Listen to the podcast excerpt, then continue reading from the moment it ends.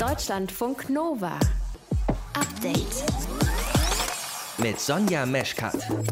Seit dem Wochenende geht das Schlag auf Schlag. Die EU hat Sanktionen angekündigt, die USA auch. Die UNO fordert, dass er freigelassen wird. Und die Bundeskanzlerin hat sich auch geäußert und klargemacht, dass das Verhalten vom Regime in Belarus für die Bundesregierung nicht akzeptabel ist. Roman Protasevich muss sofort wieder freigelassen werden. Alle anderen Erläuterungen für diese Landung des Ryanair-Flugzeuges sind vollkommen unglaubwürdig. Dem regimekritischen belarussischen Journalist Protasevich wird vorgeworfen, er habe die Massenproteste in Belarus organisiert. Davon ist die Regierung Lukaschenko überzeugt und hat deshalb den Blogger festnehmen lassen. Aber der internationale Druck auf Belarus wächst. Was Sanktionen bringen und warum Protasevich offenbar so eine große Bedrohung für Lukaschenko darstellt, das klären wir heute im frischen Podcast vom Update vom 25. Mai. Außerdem geht es um die Spitzenkandidaten der AfD für die Bundestagswahl, Alice Weidel und Tino Kruppalla. Die sind von den Mitgliedern gewählt worden. Und wir haben uns gefragt, sind denn damit dann vielleicht auch diese parteiinternen Zwistigkeiten vorbei? Die Politikwissenschaftlerin Julia Reuschenbach denkt, nope.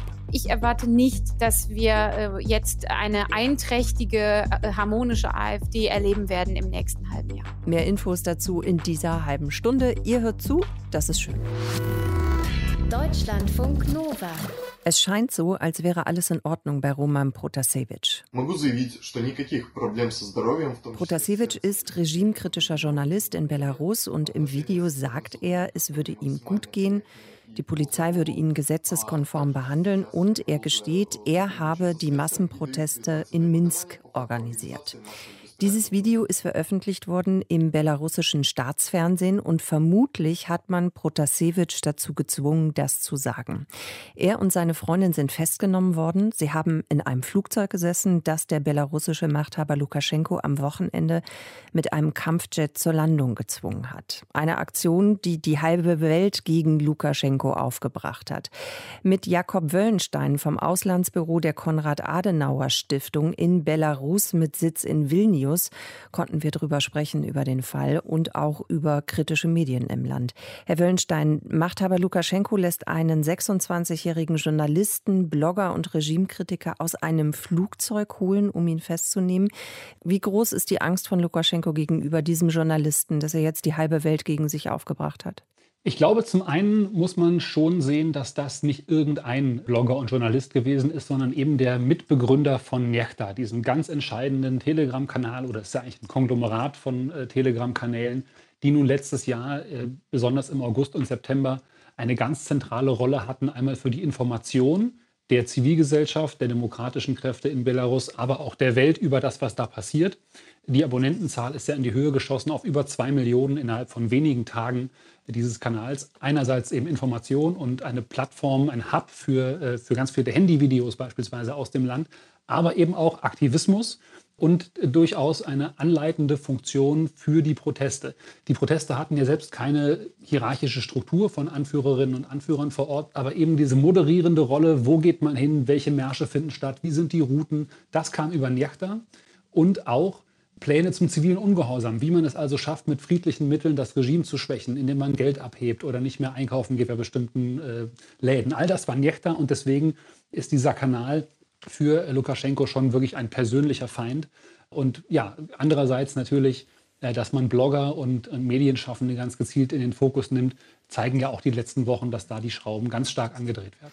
Ist es, wie bewerten Sie das, auch eine Machtdemonstration von Lukaschenko, dass er eben sagt, mit dieser Festnahme, dass er beweisen kann, also egal wo sich meine Kritiker befinden, ich kriege die und ich kann sie festnehmen lassen?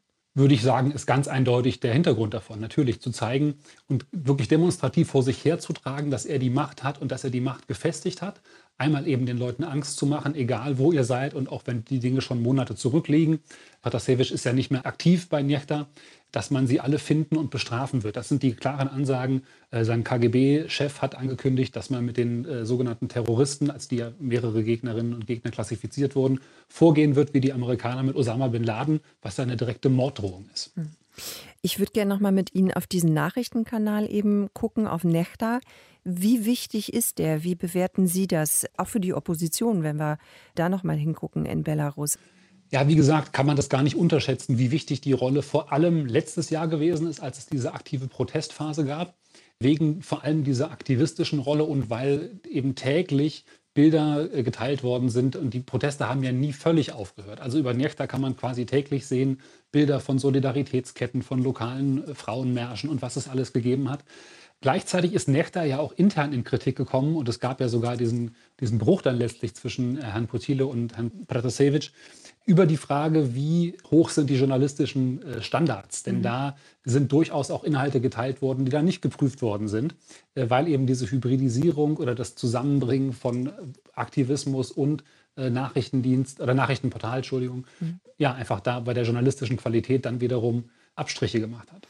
Okay, da hat es einen Bruch gegeben, wenn wir jetzt mal gucken, was die belarussischen Behörden sagen. Die stufen diesen Nachrichtenkanal ja als extremistisch ein und sie werfen Protasevich vor, eben zu diesen Massenunruhen in Minsk aufgerufen zu haben. Was ist denn dran an diesen Vorwürfen? Kann man das überhaupt bewerten? Das ist natürlich klar die Sicht des Regimes, dass natürlich Nechta und Herr Pratasevich und eben viele andere Akteure aufgerufen haben, die Wahl zu schützen, also eine faire Auszählung einzufordern vor den Wahllokalen direkt und dann eben zu demonstrieren. Das ist schon eindeutig, natürlich. Also Massenproteste wurden da aufgerufen, Massenunruhen. Dieser Begriff ist eben die Lesart des Regimes. Hm. Haben denn die Menschen in Belarus überhaupt noch Möglichkeiten, sich einigermaßen unabhängig über das, was im Land passiert, zu informieren? Also können die zum Beispiel frei zugreifen aufs Internet, auf ausländische Medien? Das Internet ist ja immer wieder mal punktuell abgeschaltet worden, äh, vor allem als die Proteste auf einer Hochphase gewesen sind im letzten Jahr. Das passiert im Moment wesentlich weniger oder in den letzten Monaten, glaube ich, gar nicht mehr. Das Problem ist, dass Journalistinnen und Journalisten unter großem Druck stehen. Nach meinen Informationen sind allein dieses Jahr 64 von ihnen festgenommen worden. 34 sitzen aktuell in Haft, manche für mehrere Jahre, allein dafür, dass sie ihrer Arbeit nachgekommen sind. Es wird jetzt sogar illegal überhaupt von nicht genehmigten Protesten zu berichten. Und letzte Woche ein ganz spektakulärer Tiefschlag für die Medienfreiheit wurde das große, mit Abstand wichtigste Nachrichtenportal Tutbei, das also ganz stark journalistische Standards in den Vordergrund stellt und auch von Regimegängern und Oppositionellen gleichermaßen frequentiert und wahrgenommen wird. Das wurde geschlossen und damit äh, ja, versucht das Regime sozusagen überhaupt die freie Berichterstattung sehr stark einzuschränken und das polarisiert die Medienlandschaft stark in eben noch oppositionellere und dann eben auch teilweise aktivistische Kanäle auf der einen Seite und die Pro-Regierungskanäle auf der anderen Seite. Herr Wöllenstein, dann danke ich Ihnen sehr für Ihre Einschätzung. Sehr gerne. Deutschlandfunk Nova. Update. Wenn sich ein Staat nicht an internationale Regeln hält, dann gibt es Beef, diplomatische Vergletscherung. Im schlimmsten Fall stehen am Ende dieser politischen Reaktionskette dann Sanktionen. So wie jetzt gegen das autoritäre Regime des belarussischen Präsidenten Lukaschenko. Grund ist ja die Zwangslandung von einer Passagiermaschine von Ryanair in Minsk.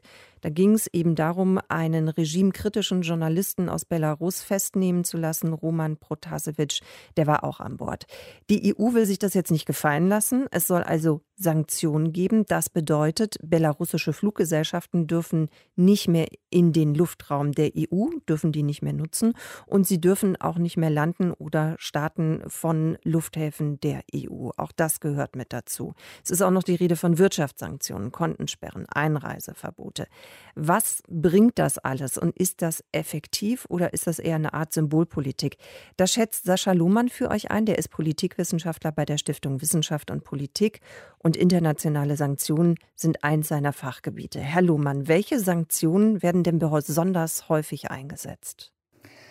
Besonders häufig werden Vermögenssperren, also Bereitstellungsverbote von Geldern beispielsweise, oder auch Verfügungsverbote über solche Gelder verhängt, neben diplomatischen Sanktionen wie zum Beispiel Einreise- oder Durchreisesperren. Das hat man ja auch in Ansätzen schon gesehen, dass man bestimmte Reisebeschränkungen angekündigt hat mit Blick auf die Bewegung der staatlichen Fluglinie, mit Blick auf Belarus jetzt gerade.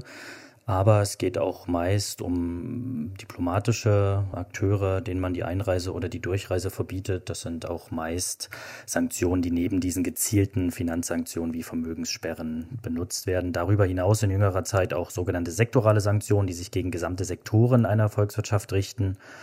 Die gehen eher in Richtung dieser umfänglichen Sanktionen, die man während der 90er Jahre verhängt hat, die man jetzt aber kaum noch nutzt. Was heißt umfängliche Sanktionen dann? Da hat man dann nicht mehr so sehr einzelne Akteure in den Blick genommen, wie Unternehmen oder staatliche Einrichtungen und Organisationen, sondern man hat ein Komplettembargo oder ein Komplettboykott verhängt. Das sind eher diese breiteren mhm. Sanktionen, die man in dem Sinne nicht mehr nutzt aufgrund der humanitären Folgewirkung, die, diese, mhm. die dieser Einsatz hatte. Mhm. Das ist ja auch immer mal wieder ein Kritikpunkt, ne, dass dann eben so eine Art von Wirtschaftssanktionen eben nicht unbedingt diese, ja, ich nenne sie jetzt mal reiche Elite eines Landes oder einer Regierung betrifft, sondern eher die sogenannten kleinen Leute. Ist das denn tatsächlich auch ein Punkt oder sagen Sie, naja, das, das macht man heute eben einfach nicht mehr so? Also interessanterweise ist man weggekommen von diesem umfassenden Einsatz. Dabei fiel aber auf, dass wenn man zum Beispiel systemrelevante Akteure in einer Volkswirtschaft sanktioniert, das kann eine Firma sein oder einzelne Personen, dann können die Folgen fast genauso schwer wiegen, wie als hätte man die gesamte Volkswirtschaft ja sanktioniert. Das kann auch dazu führen, dass man bestimmte Finanztransaktionen nicht mehr gut durchführen kann, wenn man Finanzinstitute listet aus diesen betroffenen Volkswirtschaften. Das heißt, die Wirkungen wirtschaftlicher Art, die kann man einerseits sehr schwer steuern, aber andererseits haben zum Teil auch genau diese schwerwiegenden Folgen, die man eigentlich mit diesem gezielten Einsatz von Sanktionen genau verhindern möchte. Hm. Aber welche Sanktionen bringen denn dann wirklich was? Also wenn man eine bestimmte Regierung oder ein Regime eben zum Umdenken bewegen will, darum geht es ja, wenn man Sanktionen ausspricht. Ja, das ist immer genau die Frage, die sich nicht mit Ja oder Nein oder viel oder wenig oder schwer oder leicht okay. beantworten lässt, mhm. weil es geht immer genau darum, welchen Zweck oder welches Ziel verfolge ich mit dem Einsatz von Sanktionen?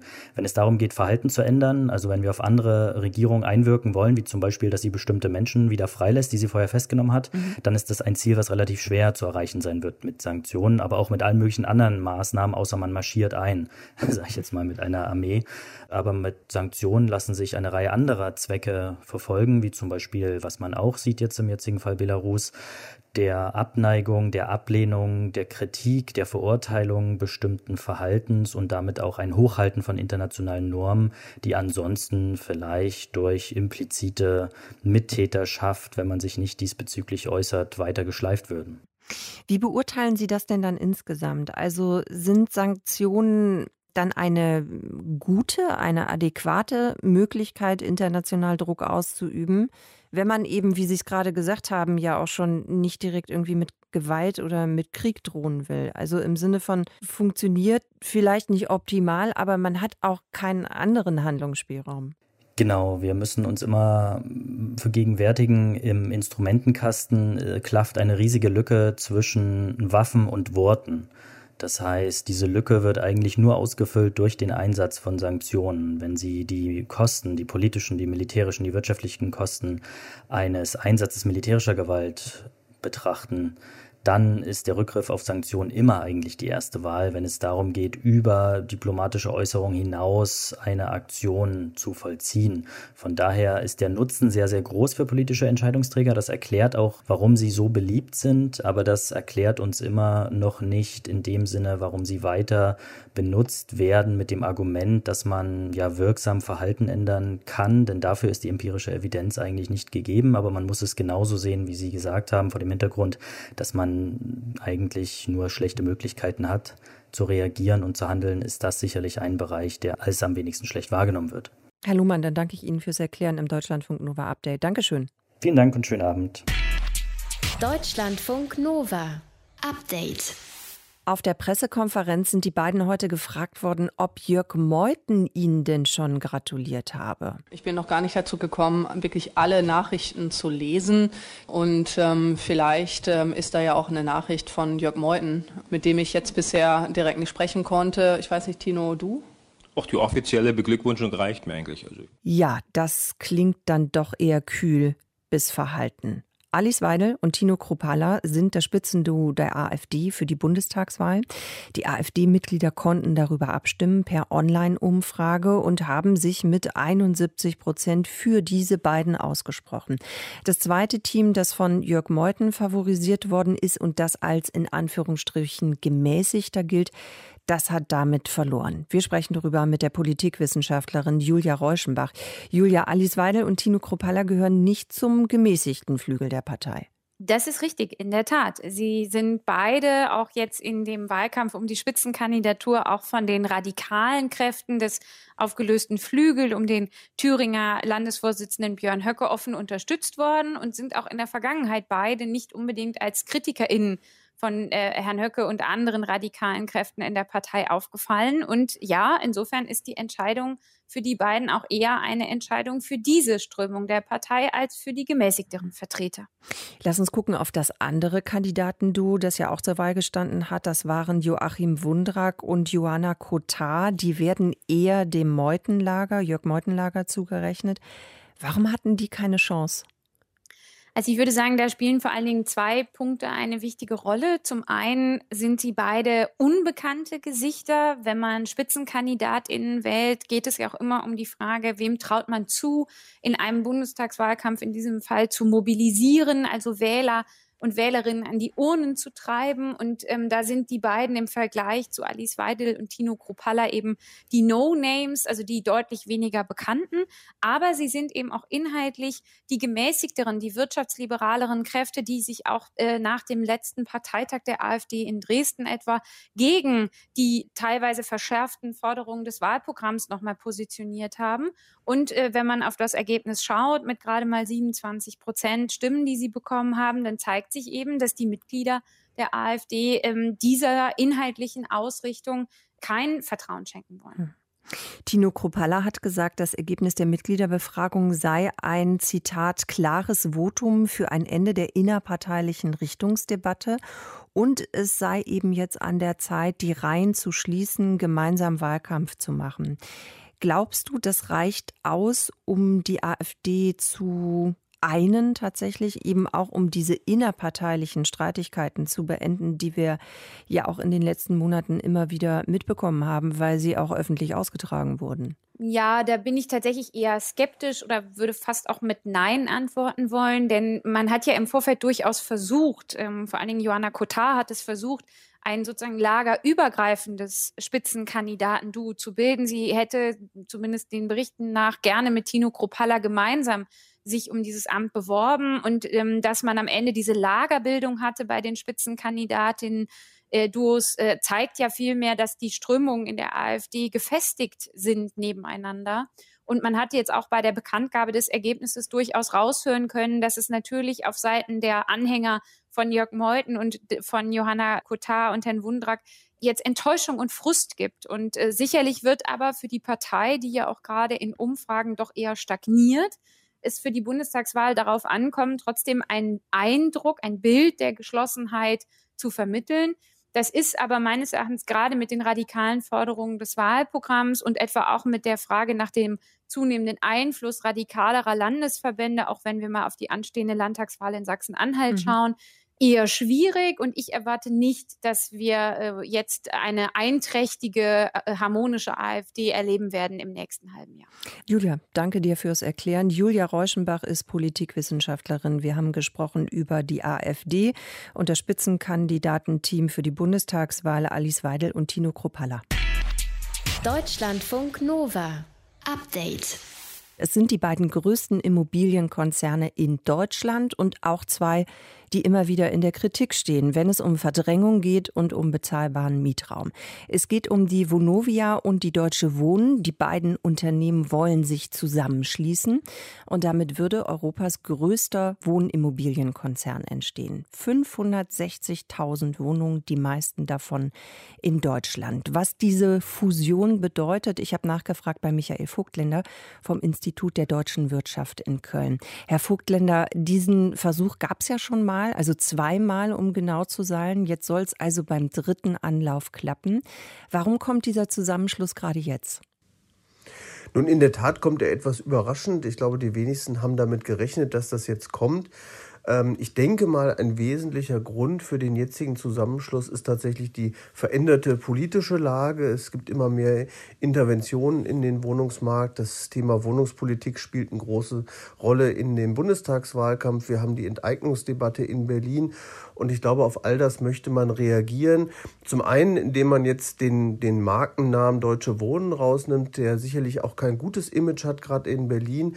Aber zum anderen auch, dass man nun eine größere Einheit bildet bildet, an der man auch in politischen Gesprächen nicht mehr so einfach vorbeikommt. Und letztlich ist so ein großer Konzern dann auch stärker diversifiziert. Das heißt, es gibt nicht nur Immobilien in Berlin, sondern eben auch große Teile in Nordrhein-Westfalen und anderswo. Und so kann man sicherlich die Risiken, die politischen Unwägbarkeiten, die es für die Mieten gibt und die Erträge, die damit zu erzielen sind, besser streuen. Die Bundestagswahl haben Sie gerade schon angesprochen im Herbst. Wie groß ist denn die Rolle von dieser Bundestagswahl jetzt für diese Entscheidung? Wie schätzen Sie das ein? Nun ja, es wird jetzt sehr viel diskutiert, nachdem der Mietendeckel gescheitert ist in Berlin äh, was man nun auf Bundesebene machen möchte. Und wenn man mal in die Programme schaut von der SPD oder von den Grünen, dann sieht man, dass dort äh, sehr weitreichende Mietpreisregulierungen gefordert werden, teilweise ein Mietenstopp. Und äh, das würde natürlich äh, einzelne Unternehmensteile dann auch sehr stark treffen. Aber andererseits hat die Vonovia auch sehr große Bestände in Nordrhein-Westfalen. Und da ist der Wohnungsmarkt gerade im Ruhrgebiet noch relativ entspannt. Da werde die Regulierung weniger treffen. Und ich glaube, dass das von daher schon auch eine gewisse Rolle spielt. Aber natürlich, man möchte, man versteht auch, nur als Partner der Politik äh, kann man eben mitgestalten. Und umso größer man ist, umso besser kann man eben auch mitreden. Das heißt aber, wenn ich Sie richtig verstehe, es geht bei dieser Fusion schon auch darum, politisch mehr Einfluss zu gewinnen? Nun, man muss sich ja mal die Vergangenheit anschauen. Sie haben es angesprochen, es gab schon zwei Anläufe und letztlich hat man dann immer wieder auch gesagt, naja, die ökonomischen Effekte sind da, aber sie sind vielleicht nicht ganz so groß und auch die Anleger waren teilweise sehr kritisch, wenn es um diesen Zusammenschluss ging.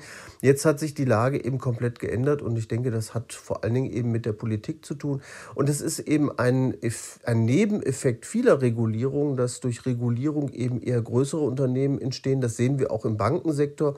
Eigentlich wünschen wir uns immer eher kleine Banken, die ähm, die möglicherweise auch abgewickelt werden können. Aber gerade durch die Regulierung sehen wir, dass es immer größere Banken gibt. Und so ähnlich ist das auch in dem Wohnungsmarkt. Und das ist auch der, das, die Bedenken, die ich vor allen Dingen habe, dass zunehmend eben die kleinen Vermieter vielleicht aus dem Markt rausgedrängt werden, die Schwierigkeiten haben mit der Regulierung und es im Endeffekt immer größere äh, Marktteilnehmer geben wird. Mit diesem Zusammenschluss gibt es ja auch eine Zusage, die ist damit verbunden, nämlich in den nächsten drei Jahren sollen die Mieten um maximal ein Prozent pro Jahr steigen. Äh, in Berlin zum Beispiel will man 20.000 Wohnungen zum Kauf anbieten. Mm, und das sind Vereinbarungen, die wohl auch in anderen Ballungsgebieten dann geschlossen werden sollen. Macht Vonovia das auch, weil eben der politische Druck so groß ist? Man hat in den letzten Jahren erlebt, dass die Kritik an den großen Wohnungskonzernen sehr stark ist. Das ist eigentlich seit der Gründung dieser Konzerne so, seitdem sie von Private Equity Gesellschaften gekauft worden, von Kommunen und äh, anderen äh, Verkäufern. Und man möchte nun, glaube ich, den Weg gehen, dass man sich als Partner der Politik auch wieder äh, etabliert, ähm, dass man eben auch äh, wahrgenommen wird als äh, wertvoller äh, Bestandteil der, der Gesellschaft. Und dazu geht man jetzt eben auch den Weg und äh, bietet an, dass man die Mieten von vornherein nicht so stark steigen lässt, gerade in Berlin. Und ich glaube, all das ist ein Weg, um tatsächlich die Stimmung gegenüber diesen Konzernen zu verbessern äh, als Gesprächspartner der Politik dann auch wahrgenommen zu werden und auf diese Weise eben ähm, ja, letztlich auch äh, friedvoll miteinander äh, zu arbeiten und äh, zu existieren. Und ich glaube, das ist auch ein wichtiger Schritt. Vonovia und die Deutsche Wohnen wollen sich zusammenschließen. Die beiden Unternehmen, das würde dann Europas größter Wohnimmobilienkonzern werden. Was das bedeutet, diese Fusion, wir haben es uns erklären lassen und euch erklären lassen von Michael Vogtländer vom Institut der deutschen Wirtschaft in Köln. Vielen Dank für Ihre Zeit. Deutschlandfunk Nova. Update.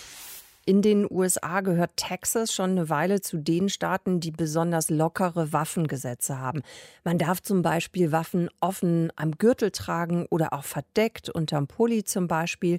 45 Prozent der Erwachsenen in Texas leben in einem Haushalt, in dem es mindestens eine Waffe gibt. Ja, und es ist auch kein Wunder, denn die sind nicht besonders schwer zu kriegen. Mm, jetzt liegt beim Gouverneur ein Gesetz auf dem Tisch, das nochmal ein ganzes Stück weiter geht. Caro Bredendick aus unserem Update-Team, du hast dich heute mit dem Thema beschäftigt. Wie sieht denn mhm. das neue Waffengesetz in Texas aus? Wie wird es werden? In Zukunft sollen TexanerInnen Handfeuerwaffen besitzen und mit sich tragen dürfen, ohne dass sie dafür eine Lizenz beantragen müssen. Sie brauchen keinen Background-Check mehr und kein Waffentraining. Das ist ähm, im Vergleich zu jetzt eine enorme Veränderung. Ähm, für Handfeuerwaffen musste man sonst so ja, vier bis sechs Stunden immerhin Training absolvieren, dann auch einen Schießtest bestehen und einen kleinen schriftlichen Test. Das soll alles wegfallen. Aber man muss schon sagen, das Gesetz ist sehr, sehr umstritten, weil viele fürchten, dass es äh, zu noch mehr Waffengewalt in Texas führen könnte. Also ein Waffentraining zu machen, bevor ich mir eine Waffe kaufen darf, das scheint mir doch generell wirklich wichtig zu sein, auch für die eigene Sicherheit. Also wenn es eben eine neue Waffe gibt, ich muss ja irgendwie verstehen, wie ich damit umgehe. Bei uns in Deutschland gibt es ja auch ab und an Diskussionen um Waffengesetze, aber halt auf einem ganz anderen Level. Ziemlich unumstritten, zum Beispiel meiner Einschätzung nach, ist, äh, dass du hier verpflichtend eine sogenannte Waffensachkundeausbildung machen musst. Dass dir also im Detail erklärt wird, was sind die rechtlichen Grundlagen, wie gehe ich mit der Waffe um, wie reinige ich die, was muss ich beachten, wenn die halt geladen ist, die Waffe, wie halte ich die, auch äh, wenn ich dann damit zum Beispiel im Schießstand hin und her laufe. Ja? Ähm, Christian Schöck vom Bayerischen Sportschützenbund hat mir gesagt, dass es sonst äh, natürlich zu gefährlichen Unfällen kommen könnte. Was definitiv passieren kann, das ist zum Beispiel, wenn ich nicht den Ladezustand überprüfe, ich übernehme von einem Vereinskameraden eine ganz normale scharfe Waffe, schaue nicht nach, ist sie geladen, ist sie nicht geladen, hantiere mit der Waffe rum, will sie vielleicht reinigen, auseinanderbauen und dann ist noch ein Schuss drin und der löst sich dann vielleicht unabsichtlich dann und dann könnte jemand Fremder dann getroffen werden. Sowas kommt in den USA besonders übrigens leider immer wieder vor. Äh, Forschende gehen davon aus, dass jedes Jahr über 400 US-AmerikanerInnen äh, sterben durch unabsichtliche Waffengewalt. Also zum Beispiel eben, weil sie nicht richtig damit umgegangen sind. Deswegen wäre es eben wichtig, diese Grundlagen einfach auch zu erlernen. Was braucht man denn noch in Deutschland, um eine Waffe besitzen zu dürfen? Also grundsätzlich wird in Deutschland ja unterschieden zwischen der Waffenbesitzkarte und einem Waffenschein. Mit der Waffenbesitzkarte darfst du eine kaufen, besitzen und von A nach B transportieren. Ähm, und in dem Fall ist A meistens zu Hause und B ist meistens der Schießstand oder der Wald, in den du jagen gehst. Mm, du darfst die Waffe aber jetzt nicht einfach mal, sagen wir, auf dem Alexanderplatz in Berlin oder so tragen. Das geht nur mit Waffenschein. Und den großen Waffenschein für scharfe Waffen also, ja, den bekommen aber nur ganz bestimmte Menschen in Deutschland, äh, zum Beispiel PolizistInnen oder PersonenschützerInnen oder auch Leute, die aus irgendeinem Grund eben sehr, sehr gefährdet sind. Dann käme in Frage die Waffenbesitzkarte. Mhm. Hm, wie schwer oder leicht ist es denn, die in Deutschland zu kriegen? Also wenn du jetzt Sportschützin bist, dann musst du eben eine gewisse Zeit Mitglied gewesen sein im Verein und regelmäßig am Training teilgenommen haben. Also es geht jetzt nicht von heute auf morgen. Außerdem musst du sicherstellen, dass du eine Waffe zu Hause sicher aufbewahren kannst. Äh, da gibt es genaue gesetzliche Vorschriften, wie das aussehen muss. Und was ist mit der psychischen Eignung oder irgendwie einem Check eben, um zu verhindern, dass mit der Waffe irgendwas angestellt wird, was mit der Waffe auf keinen Fall angestellt werden sollte? Ja, das ist natürlich auch hier in Deutschland eben Diskussionsthema. Christian Schöck vom Bayerischen Sportschützenbund hat mir gesagt, der erste Schritt passiert schon im Verein selbst. Man muss eine gewisse Zeit beim Verein dabei sein, mindestens ein Jahr und auch die Schießeinheiten nachweisen. Da kriegt man dann auch mit vom Verein, wie ist der ähm, wie bindet sich derjenige ins Vereinsleben mit ein? Wie geht der mit den Waffen um? Da hat der Schützenmeister schon mal einen ersten Blick drauf. Vorstrafen werden natürlich auch überprüft von den Behörden. Und neu ist seit letztem Jahr, dass auch geschaut wird, ob der Verfassungsschutz dich im Blick hat. Also du vielleicht Mitglied in einer extremistischen Gruppe bist. Aber es gibt halt leider immer wieder Fälle, die fallen durchs Raster. Der Attentäter von Hanau zum Beispiel hat zehn Menschen und sich selbst ja erschossen und seine Waffen hatte der ganz legal. Und da fragt man sich natürlich schon, wie kann das passieren? Deshalb wird gerade in der Bundesregierung überlegt, ja, wie man eben noch genauer auf die psychische Eignung von Waffenbesitzern schauen könnte. Zum Beispiel, dass man vielleicht immer beim Gesundheitsamt Infos einholt über die Person. Das wird in Deutschland diskutiert. In Texas dagegen soll man künftig Handfeuerwaffen einfach so tragen dürfen, ohne Lizenz, ohne Training. Caro Bredendieck hatte die Infos für euch dazu. Deutschlandfunk Nova. Update. Je nach persönlicher Tagesform, je nachdem, was generell los ist auf der Welt, kann man schon mal zweifeln daran, ob die Welt wirklich gut ist. Es gibt Altersarmut. Es gibt Menschen, die für einen Hungerlohn arbeiten bzw. arbeiten müssen. Es gibt zu viel Umweltverschmutzung, Insektensterben, ungerechte Verteilung von Vermögen und so weiter und so fort. Trotzdem, die Welt ist nicht so schlecht, wie wir sie manchmal wahrnehmen. Zu diesem Ergebnis kommt eine Studie der Uni Bochum und des Instituts der deutschen Wirtschaft Köln. Und Stefan Beuting, unser Nova-Reporter, erzählt euch jetzt, warum unser Weltbild ja, teilweise negativ verzerrt ist, was Social Media damit zu tun hat und wie wir da wieder rauskommen. Dass es in unserer Gesellschaft Armut gibt, das kann, ja, das muss sogar unzufrieden machen. Aber mindestens so besorgniserregend ist auch, wie schlecht wir darin sind, das richtig einzuschätzen. Also äh, wir haben beispielsweise die, die Menschen gefragt, ähm, was sie glauben, wie viele von 100 Menschen von Armut äh, bedroht sind. Judith Niehös ist Verteilungsforscherin am Institut der deutschen Wirtschaft in Köln. Zusammen mit ForscherInnen der Ruhr-Uni Bochum hat sie gefragt, verglichen und im Fall der Armut herausgefunden. Die durchschnittliche Antwort 35 ähm, von 100. Richtig wäre 16 von 100. Das heißt, doppelt so hoch wie die empirische Kennziffer, die in der Regel in der Berichterstattung ähm, herangezogen wird.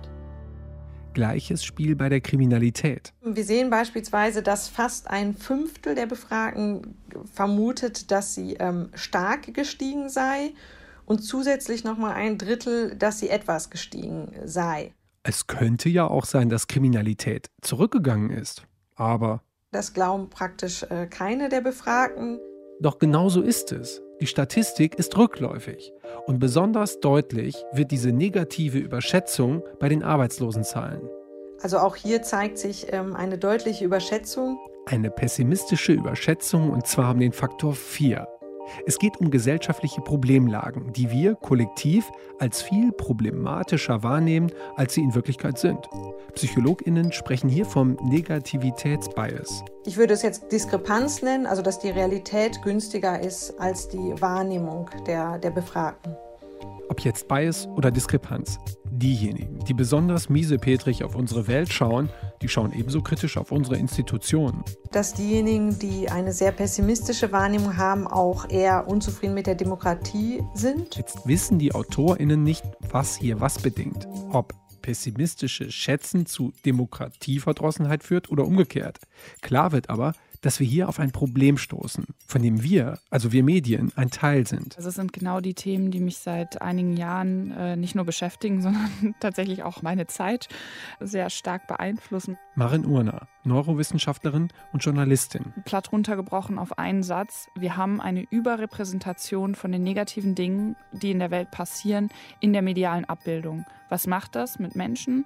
Es sorgt dafür, dass wir im Mittel mit einem zu negativen Weltbild durch die Welt laufen. Bad News are good news. Also nur, damit ihr es wisst, wir fassen uns hier natürlich auch selbst an die Nase, weil wir natürlich auch Teil des Ganzen sind. Aber ähnlich wie Maren Urner und ihre Redaktion Perspective Daily versuchen wir bei Nova, beim Deutschlandfunk allgemein und den öffentlich-rechtlichen ausgewogen zu berichten. Statt nur zu beschreiben, wie schlecht etwas ist, fragen wir, wie es besser geht. Die gute Nachricht, das scheint zu funktionieren. Judith Niehüs. Diejenigen, die, ähm, die sich beispielsweise besonders stark im öffentlich-rechtlichen Rundfunk informieren, vor allem in den, in den klassischen Medien, ähm, dass die diejenigen ähm, zu der Gruppe gehören, die zumindest nicht ganz so starke Fehleinschätzungen aufweisen. Laut Studie sind diejenigen, die sich ausschließlich über soziale Medien informieren, diejenigen mit den stärksten Fehleinschätzungen. Auch das Wahlverhalten korreliert mit dem Hang zum Negativen. Beispiel AfD-Wählerinnen. Sie überschätzen Altersarmut, Kriminalität und Arbeitslosigkeit unter Ausländern. Ein sich selbst verstärkender Prozess und ein gefährlicher. Auch wenn hier längst nicht klar ist, was Ursache und was Wirkung ist, sollten wir alle unserem negativen Bauchgefühl misstrauen. Fakten suchen oder, wie Maren Urner sagt, immer mal öfter die konstruktive Brille aufsetzen und die richtige Frage stellen. Weil wir vor Herausforderungen stehen und weil die Menschheit immer vor Herausforderungen steht, ist es so essentiell, diese Was jetzt Frage zu stellen, damit sich das ändert. Deutschlandfunk Nova. Update. Montag bis Freitag, immer zwischen 18 und 20 Uhr. Mehr auf deutschlandfunknova.de.